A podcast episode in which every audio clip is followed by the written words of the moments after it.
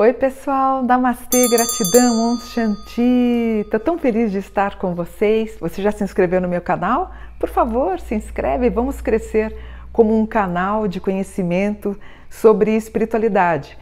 Espiritualidade, espiritualismo é aquela pessoa que ela gosta de todos os temas relacionados ao conhecimento esotérico, eh, ela gosta de conhecimento da Umbanda, do Candomblé, do Espiritismo, da espiritualidade.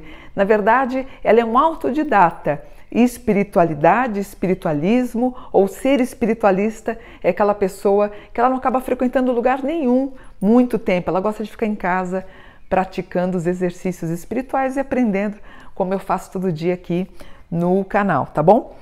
Eu queria falar hoje sobre promessa.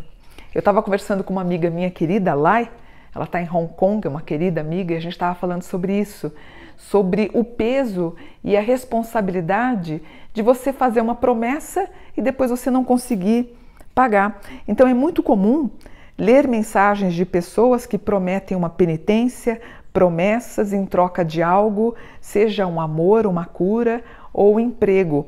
Eu me lembro de uma matéria do ano passado, no dia de Nossa Senhora, no dia 12 de outubro, apareceu um rapaz numa matéria, o, ele, o filho dele estava muito doente, bebezinho, e ele prometeu que ao longo da vida dele, todo ano, ele iria carregar uma cruz muito pesada até, um, até a igreja de onde ele morava é, como forma de pagar promessa para que o filho vivesse. Eu acho isso muito complicado. Imagina essa pessoa com 80 anos tentando levar uma cruz pesada. Ou imagina se o filho dele de repente for ateu e ele não quiser ajudar o pai na, na, na, na no levar a cruz até a igreja.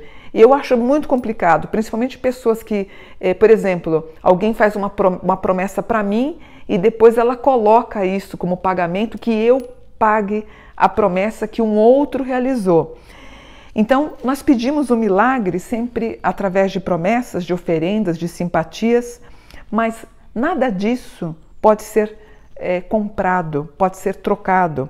Eu posso, por exemplo, fazer uma novena para ampliar a minha energia, mas não para negociar com Deus. Com Deus não se negocia. Portanto, presta atenção. Se Deus é onipotente, ele não precisa de, da novena, da promessa de ninguém ou mesmo da ajuda de ninguém.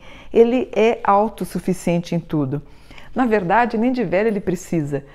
Por exemplo, quando você faz a magia dos anjos, usando a vela para os anjos, eles não precisam de luz, eles são seres super elevados, iluminados. A vela é para nós, para nossa disciplina. Portanto, Deus é o Criador e não a criatura. Nós somos a criatura. Por isso, para de fazer promessas. A própria Bíblia nos aconselha a evitar fazer promessas e juramentos, como está em Mateus 5.34/37. Fazer uma promessa e não cumprir pode destruir um elo forte. Em Eclesiastes 5.4.5 está escrito: que é melhor não prometer que prometer e não cumprir. Deus não pode ser manipulado. Deus não precisa de promessas. A única boa razão para fazer uma promessa a Deus é mostrando a sua gratidão, conforme está explicado e escrito em Salmo 117. Na verdade, Deus abomina promessas que requerem esforços físicos, como foi o caso que eu contei do Senhor, que ele prometeu e jurou, fez a promessa de carregar a cruz todo ano na, no dia do nascimento do seu filho que ele conseguiu se recuperar. Então, Deus abomina promessas que tenham muito esforço físico, Deus não gosta de promessas amorosas, promessas que vinculam jejum e fazer com que o outro pague uma promessa por ela. Muitas, muitas pessoas perguntam para mim assim, Mônica, eu fiz uma promessa e eu não consigo cumprir. O que, que eu faço então? Peça perdão. Deus vê o seu arrependimento e te liberta do fardo da obrigação. Então, ó, ao invés de você fazer uma promessa, eu vou te ensinar a fazer o correto. Você vai fazer o quê? O propósito.